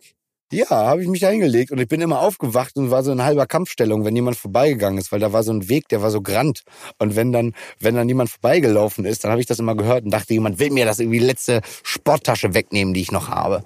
Ja, ähm, aber es, und dann habe ich bei einer, bei, bei, bei einer Bekannten habe ich gepennt, der habe ich dann ein, ein Hochbett gebaut im, äh, im Flur. Da habe ich gesagt, guck mal, das kannst du später als Ablage, als Stauraum benutzen und ich wohne da jetzt kalt dann erstmal drauf und habe mich dann um die äh, Einkäufe gekümmert als Miete, weil ich hatte ja auch keine Kohle. Und das nächste Mal, dass ich ein eigenes, einen eigenen Ort hatte, an dem ich schlafen durfte, mein eigenes Reich, mein eigenes Zimmer, das war ein Hotelzimmer und das wurde von der Produktion bezahlt ähm, in Ludwigsburg, weil wir da, weil ich da diesen äh, Film als Stricher gedreht habe, der tatsächlich selber auch nur im Auto gelebt hat. Und das war irgendwie, das war für mich äh, die- diesbezüglich ein schöner Erfolg und schön. Also weil du das Gefühl dieser Obdachlosigkeit und das nicht das erstmal kannte, Ja. weil ich das kannte natürlich, aber das erste Mal hatte ich meinen eigenen, das erste Mal hatte ich wieder ein, ein eigenes Zimmer und das war ein Hotelzimmer von der Produktion, als hätte Schauspiel mich da irgendwie so äh, äh, raus, rausgerettet, so ein bisschen. Ach so, oder okay, also das- das- so fühlt sich das an. Also war es für dich Nummer eins der, der Erfolg, äh, äh, trotzdem in Berlin zu bleiben und nicht dem Ruf Trotzdem deiner in Berlin zu bleiben. Okay. Ich glaube, sonst hätte ich das nicht mehr so lange ausgehalten einfach. Aber so äh, bin ich in Berlin geblieben und habe das durchgezogen und dieser, ich glaube, das war so der diese, dieser, dieser, dieser Film, diese Rolle war der rettende Anker. Damit wurde ich von meiner jetzigen Agentur entdeckt. Von den ersten Leuten, bei den, bei den ersten Leuten war ich dann dadurch auf dem Schirm irgendwie und habe andere Chancen bekommen. Also das war irgendwie so der, der große, erste große, große Schritt eigentlich. Und nicht aufzugeben, wieder nach, um nach Hamburg zu gehen. So, das war. Aber nicht jeder braucht eine abgebrannte Wohnung, um den Karrierestart anzukurbeln. Manchmal braucht man einfach nur gute Ideen und eventuell Kollegen, die einen unfreiwillig in die Öffentlichkeit zerren. So wie es bei Thomas Schmidt, aka Schmidti, der Fall ist. Ganz genau kann er sich nämlich immer noch nicht erklären, warum er mit dem, was er macht, so erfolgreich ist. Und ich sehe es ja genauso auch wie du. Ähm, Das sind auch Zufälle, die einem da immer in die Karten spielen, aber man muss ja trotzdem am Ende dann auch ähm, was zeigen von seinem Können, um auch weiter in dem Metier zu arbeiten, äh, das man so sehr schätzt. Was, was hat dir denn beim Erreichen deiner Ziele am meisten geholfen, würdest du sagen? Hm. Es sind zwei Sachen. Also ich glaube, so rein handwerklich, ähm, dass man äh, ich, ich habe manchmal so den Vergleich, dass man, wenn man Skater ist, ja, dann läuft man durch die Stadt und man taxiert alles, was man sieht, als äh, mögliche äh, Skate-Rampe. Ja, also ich, ich, ich glaube, wenn du sehr, sehr leidenschaftlich äh, Skateboard fährst, dann siehst du in der Treppe eine Möglichkeit, da einen Nachmittag zu verbringen und diese Treppe zu nutzen.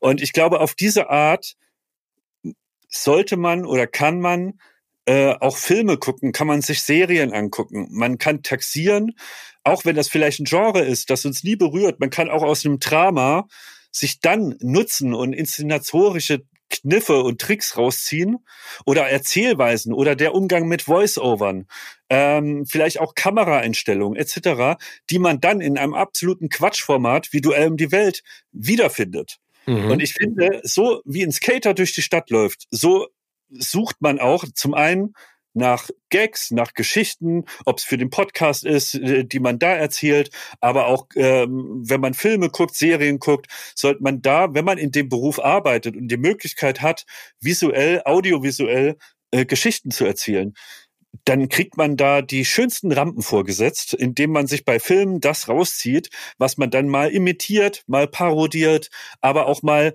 so das, das, das reine Handwerk davon adaptiert. Und das funktioniert völlig genreübergreifend. Und man ist, glaube ich, blind, wenn man denkt, man kann sich aus ähm, The Crown nicht äh, Inspiration für einen Comedy-Beitrag holen. Klar hat man nicht das Budget, klar ist es kein Drama, klar ist das nicht irgendwie ähm, in der Sorgfalt machbar, wie die das machen. Aber es gibt da auch, ich sprach von dem Umgang mit Voice-Overn, in der, in der, wie wird Musik eingesetzt, wie warum habe ich warum habe ich in der Szene äh, Gänsehaut? Warum habe ich in der Szene eine Beklemmung? Wie wird äh, Macht über über Dialoge äh, transportiert? Ich finde man kann überall sich so viel rausziehen. Das hat uns glaube ich immer ähm, begleitet. Und das zweite ist ganz wesentlich äh, wie ich finde dass man sich ähm, relativ klare Ziele setzt als was man gesehen werden möchte. Und das gilt vor allem, glaube ich, auch für Klaas äh, und Joko, dass sie ähm, so ein Wertesystem entwickeln. Ähm, Aber als was, was willst du denn gesehen werden? Hm.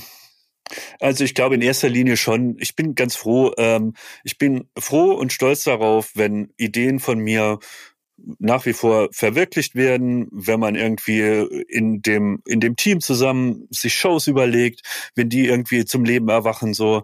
Ich freue mich natürlich wie jeder andere auch über einen Grimmelpreis und ich freue mich auch darüber, wenn äh, wir für Schlagzeilen sorgen in, in positiver Weise oder wenn irgendwie ein Video äh, viral geht oder international sogar Beachtung findet.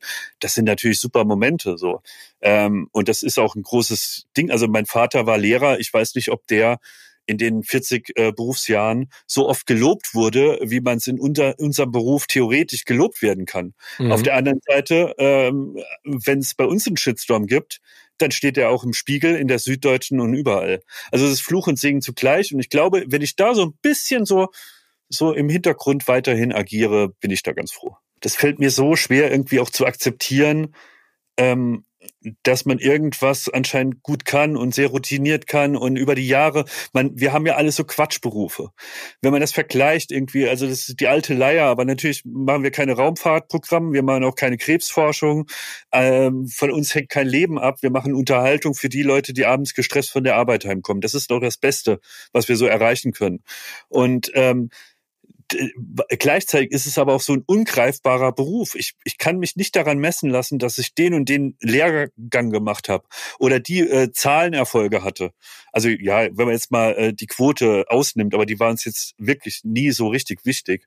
Aber äh, sondern es ist so ungreifbar, wo man auch Fortschritte macht in der äh, äh Karriereentwicklung, weil es ist natürlich, es lebt von Ideen. Ich glaube, wenn ich runterbrechen müsste, was wir gut können mittlerweile, ist, äh, wir haben gelernt, auf Knopfdruck und unter Zeitdruck und unter insgesamt großem Druck Ideen zu entwickeln und auszuführen. Definitiv. Und, und sehr erfolgreich das, und sehr gut. Ja, und das, glaube ich, das zu akzeptieren, dass das was ist, wofür, dass man halt auch irgendwie als Beruf bezeichnen kann und wo man Experte für was ist. Das fällt mir immer noch schwer. Aber das ist ja gut eine gewisse, äh, sag ich mal, Demut in Anführungszeichen und ein, ein gewisses in, in Frage stellen, obwohl man trotzdem stolz drauf sein könnte. Aber ist das auch etwas, was du nicht als Selbstverständlichkeit hinnimmst? Absolut nicht. Äh, da hast du vielleicht auch, ich habe da auch mit Klaas drüber gesprochen, bei dem ist es ganz genauso. Ähm, bei Joko weiß ich, ist es auch so. Und mir geht's auch so, ähm, ohne dass ich vor der Kamera bin. Aber man hat permanent das Gefühl, jeden Moment klingelt's bei mir an der Tür ja. und da steht jemand und sagt, so, wir haben jetzt rausgefunden, in Wirklichkeit, du kannst ja nix. Äh, bitte jetzt einen richtigen Beruf suchen. Und die, de, das zieht sich durch. Das ist, das treibt einen auch an. Also immer diesen, dieses Gefühl haben, man muss das wieder beweisen, dass man zurecht da ist, wo man ist und dass man irgendwie in diesem, weil es einfach so ein ungreifbarer, diffuser Beruf ist. Wenn, wenn sich deine, deine Karriere auf Ideen aufbaut. So, Ich weiß, und was du meinst. Immer die Angst davor, ertappt zu werden, dass das vielleicht auffliegt, dass irgendjemand sagt so, du, das ist uns ab jetzt kein Geld mehr wert. ja, ja, und ich meine, das, also es kann ja passieren. Ich glaube nicht, dass ihr das schon häufig hattet, aber. Äh, Aber geht's dir auch so? Ja, total. Also das ist ja nicht, also b- eure Karriere ist ja, sag ich mal, ein stetiges Ansteigen. Meine Karriere hatte da schon auch mal so ein paar, ich bin mal in den ersten Stock gefahren und kam aber im Erdgeschoss wieder raus oder minus eins, ne? Ähm, Ach ja, in Maßen, oder? Also du warst immer da. ja, ich, ich war immer da, aber der auch in unterschiedlichen äh, Aggregatsformen, wie man das so schön sagt. Nein, total. Aber das ist auch das, was ich von zu dir meinte. Ne? Ich bin da auch ein total getriebener, weil ich die ganze Zeit extrem Angst davor habe, dass es auch voll in die Hose geht. Also ähm, das, ich, ich finde zeitweise, also ich hatte diese Phase, ne, jetzt auch ganz stark ähm, in, im ersten Lockdown bei Corona, dass ich irgendwann da saß und gesagt habe, ich kann ja nix. Also Ja. ich Immer noch. Das geht mir auch ne, so und das äh, geht allen, die ich kenne, ja. so. Ja, aber es ist eigentlich, eigentlich, eigentlich auch schade, aber es, es ist ja auch etwas, was einen auf der anderen Seite so ein bisschen erdet. Und ich finde, das ist ja auch das Tolle, ähm, was, was, was uns da, glaube ich, auch vereint, dass wir alle sagen, wir haben einfach Bock, wir mögen unseren Job und wir haben einen Heidenspaß daran, das zu machen, was wir da äh, machen dürfen. Wir sind äh, auch in gewisser Art und Weise extrem demütig, aber wir machen es ja nicht und das ist dann wieder dieses Berufsbild, was dann draußen auch in vielen Köpfen äh, rumschwirrt, dieses äh, um berühmt zu sein. Also wir, ma wir machen es ja nicht, um etwa einen, einen Status zu erhalten, der von vielen ja in komischer Art und Weise äh, romantisiert wird, sondern wir machen es, weil wir Bock drauf haben. Mit den beiden Mädels von Herrengedeck, Ariana Barbary und Laura Larsson, hatte ich eine verdammt gute Zeit. Die beiden haben so eine herrlich sympathische offene Art und einen sehr cleveren Wortwitz. Doch die Aufnahme startete nicht ohne Komplikationen, denn wir hatten ungefähr 40 Minuten technische Probleme. Aber schon diese Wartezeit haben wir extrem lustig gemeinsam in der Leitung verbracht. Aber als wir dann liefen, war unser Gespräch nicht nur unterhaltsam, sondern auch sehr reflektiert und ehrlich. Was nehmt Ja. ihr nicht als Selbstverständlichkeit hin? Also ich nehme nicht als Selbstverständlichkeit hin, dass wir das tatsächlich machen können, was wir gerade machen. Also das, ich muss mich da dann auch immer selber wieder dran erinnern, gerade jetzt in so einer Zeit, wo Corona ist und wo viele Menschen krass existenzielle Probleme haben, jobtechnisch richtig schön ins Klo, Klo gegriffen haben und es nicht leicht haben.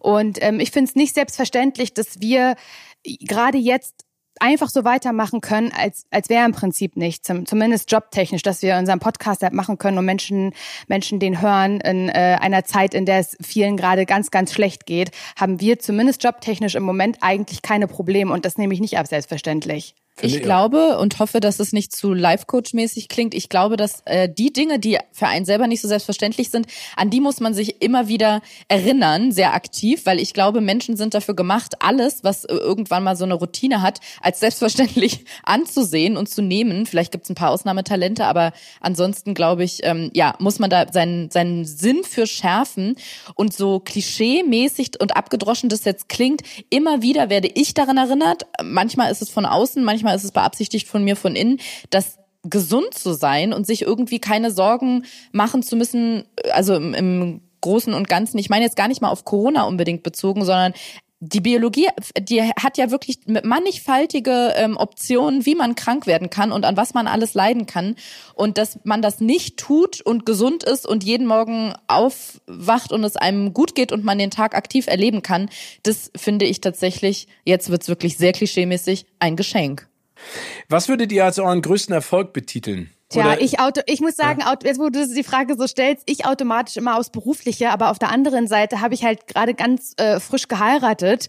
Und das war eine Sache, die ich mir immer gewünscht habe, dass ich jemanden treffe, den ich, äh, mit dem ich eventuell, wenn es klappt, für immer zusammen sein werde. Und ähm, ja, mit dem, mit dem ich, den ich heirate. Und eigentlich ist natürlich, was heißt eigentlich, auch das ist für mich äh, eins der erfolgreichsten Sachen, die in meinem Leben bisher geklappt haben in meinen 31 Jahren, ähm, dass ich jemanden gefunden habe, mit dem ich zusammenlebe, der mich erträgt, obwohl ich sehr rechthaberisch bin und mich sogar geheiratet hat.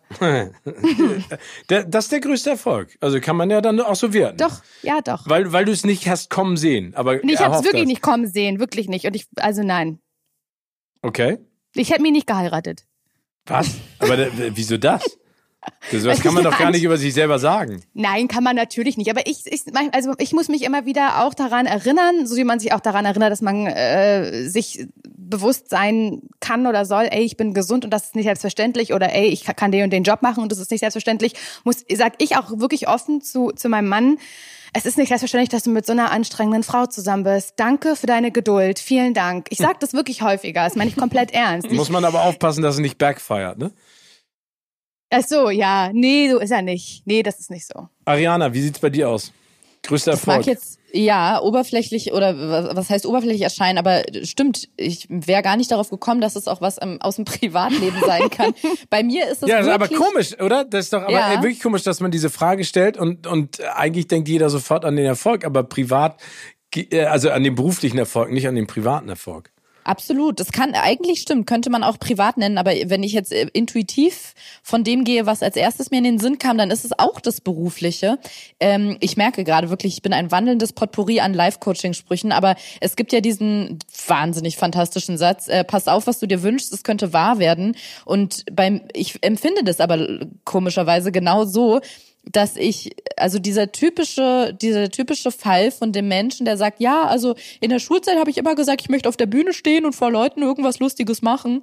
Ähm, genauso war es bei mir und dass ich jetzt am Ende dastehe und das tatsächlich so ist, ist doch eigentlich verrückt. Ich finde es immer wieder verrückt, wenn ich drüber nachdenke und dann sagen Leute zu mir, nee, eigentlich ist es nur total logisch, weil wenn man auf irgendwas seinen kompletten Fokus legt und da so viele Jahre und vom Abitur bis jetzt sind bei mir, glaube ich, zwölf oder 13 Jahre vergangen, wenn man so lange daran arbeitet oder ja, einfach was dafür tut, dass man auf einem bestimmten Weg weiterkommt, dann müsste man sich sehr ungeschickt anstellen, dass es dann gar nicht in Erfüllung geht. Bei meinem nächsten Gast ist schon so viel in Erfüllung gegangen, das ist in Worte und Zahlen fast nicht mehr auszudrücken. Ich habe meinen Freund Smudo eingeladen und auch er stand mir bei Words of Wisdom Rede und Antwort. Gibt es denn einen Ratschlag, auf den du im Laufe deiner Karriere hättest verzichten können? Tja, vielleicht ich kann es ja wirklich nicht identifizieren. Ich dachte, du fragst mich jetzt einen Ratschlag, der war wirklich richtig gut war. Das war nämlich der von, als wir mit dem mit unserem Manager Bär ähm, uns einigen wollten, haben uns gerade kennengelernt. In irgendeiner Form wollten wir einen Vertrag machen über unsere Zusammenarbeit und ich wusste nicht, wen ich fragen könnte. Und da habe ich im Telefonbuch, weil ich nicht wusste, Ralf Siegel, der hat was mit Musik zu tun. München, Münchner Telefonbuch, Ralf Siegel Management gefunden, angerufen. Da war ein Mitarbeiter dran und hat ihm erzählt, wir haben eine Band und keine Ahnung und eine Manager wissen nicht, wie wir das Geld aufteilen sollen. Wenn alle dafür sind, würde ich sagen, alle kriegen das Gleiche. Das war bis heute sozusagen der Ratschlag, der bis heute. Und wer war das? Von wem hast du den Habe ich bis heute nicht, nicht rausfinden können, wer das war. Ich habe es auch, ich habe später mal Ralf Siegel kennengelernt und ihn gefragt. Er wusste es auch nicht, wer es hätte sein können. Ähm, was nimmst du nicht als Selbstverständlichkeit hin? Das ist auch so ist schwierig. Ähm, klingt so ein bisschen doof, aber ähm, dass man mich für, für also dass man, dass man mir, ähm, ich finde es nicht selbstverständlich, dass man mir die ganze Zeit, also dass ich, dass ich bekannt sein müsste, sozusagen. Das ist merkwürdig, weil ich seit 30 Jahren der Smudo bin und sowas, aber es ist, ähm, es ist über, viele denken, ah, du kannst doch diesen, kannst jenes machen, aber das stimmt nicht. Ähm, das ist etwas, was überhaupt nicht selbstverständlich ist, so würde ich mal sagen. Aber vielleicht ist es auch sehr, sehr konstruiert. So nee, ich, nee, so- nee, ich weiß, ich weiß genau, was du meinst. Ich glaube, als selbst, also du, du machst ja etwas, weil es dir Spaß macht, aber das, was dir Spaß macht, hat dich ja in der öffentlichen Wahrnehmung zu einer ganz anderen Person gemacht. Ich habe so Diskussionen eher mit Leuten im, im, im Umfeld von Medien und sagen, das kannst du doch nicht machen, weil ich kenne dich doch oder sowas wegen dem und dem. Du, du kannst doch nicht extra jetzt hier Du musst doch nicht selber jetzt deine, keine Ahnung, deine Hosen bei der Reinigung abholen oder du kannst doch jetzt nicht wirklich im Ernst äh, ähm, mit dem, Essen mit dem, kochen. mit dem Bollerwagen in Edeka gehen und für uns alle, doch, kann ich da, klar kann ich das. Ich kann die ganzen Mineralwasserkisten nicht von Hand darüber schleppen. Und ich habe keinen Butler, der sie mir holt. Noch nicht. Was bedeutet für dich Erfolg? Äh, wenn was, also Erfolg ist nicht unbedingt monetär, wobei finde ich Geld schon eine große Rolle spielt, äh, weil man sich natürlich dann Sachen machen kann, die man die einen Rücken frei hält, was wirklich ein großer Luxus ist. Aber ähm, Erfolg ist auch einfach, wenn was klappt. Also keine Ahnung, gerade hier bei der Luca-App, da geht's gar nicht um Geld im Moment. Da geht's aber darum, dass es erfolgreich ist. Endlich ruft mich Spahn zurück. Ja, das war geil. Ich lieg auf dem Sofa und langweile mich und dudel, dudel in meinem WhatsApp rum. Plötzlich macht's pling und dann meldet sich das Gesundheitsministerium.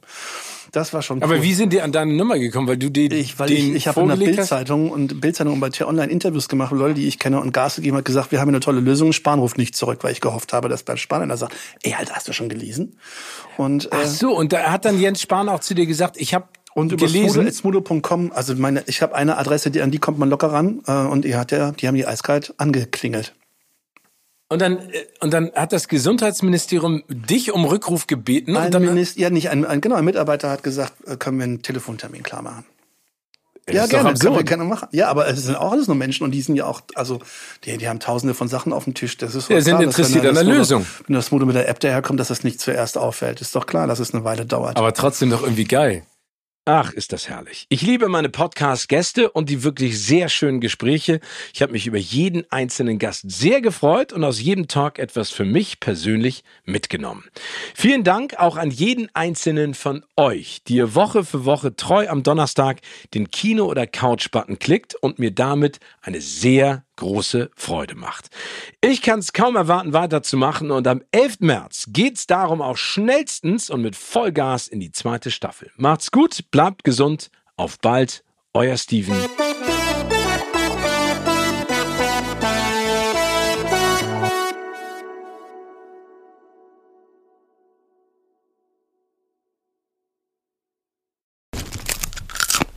Kino oder Couch wurde euch präsentiert von unserem Kinopartner Sinistar.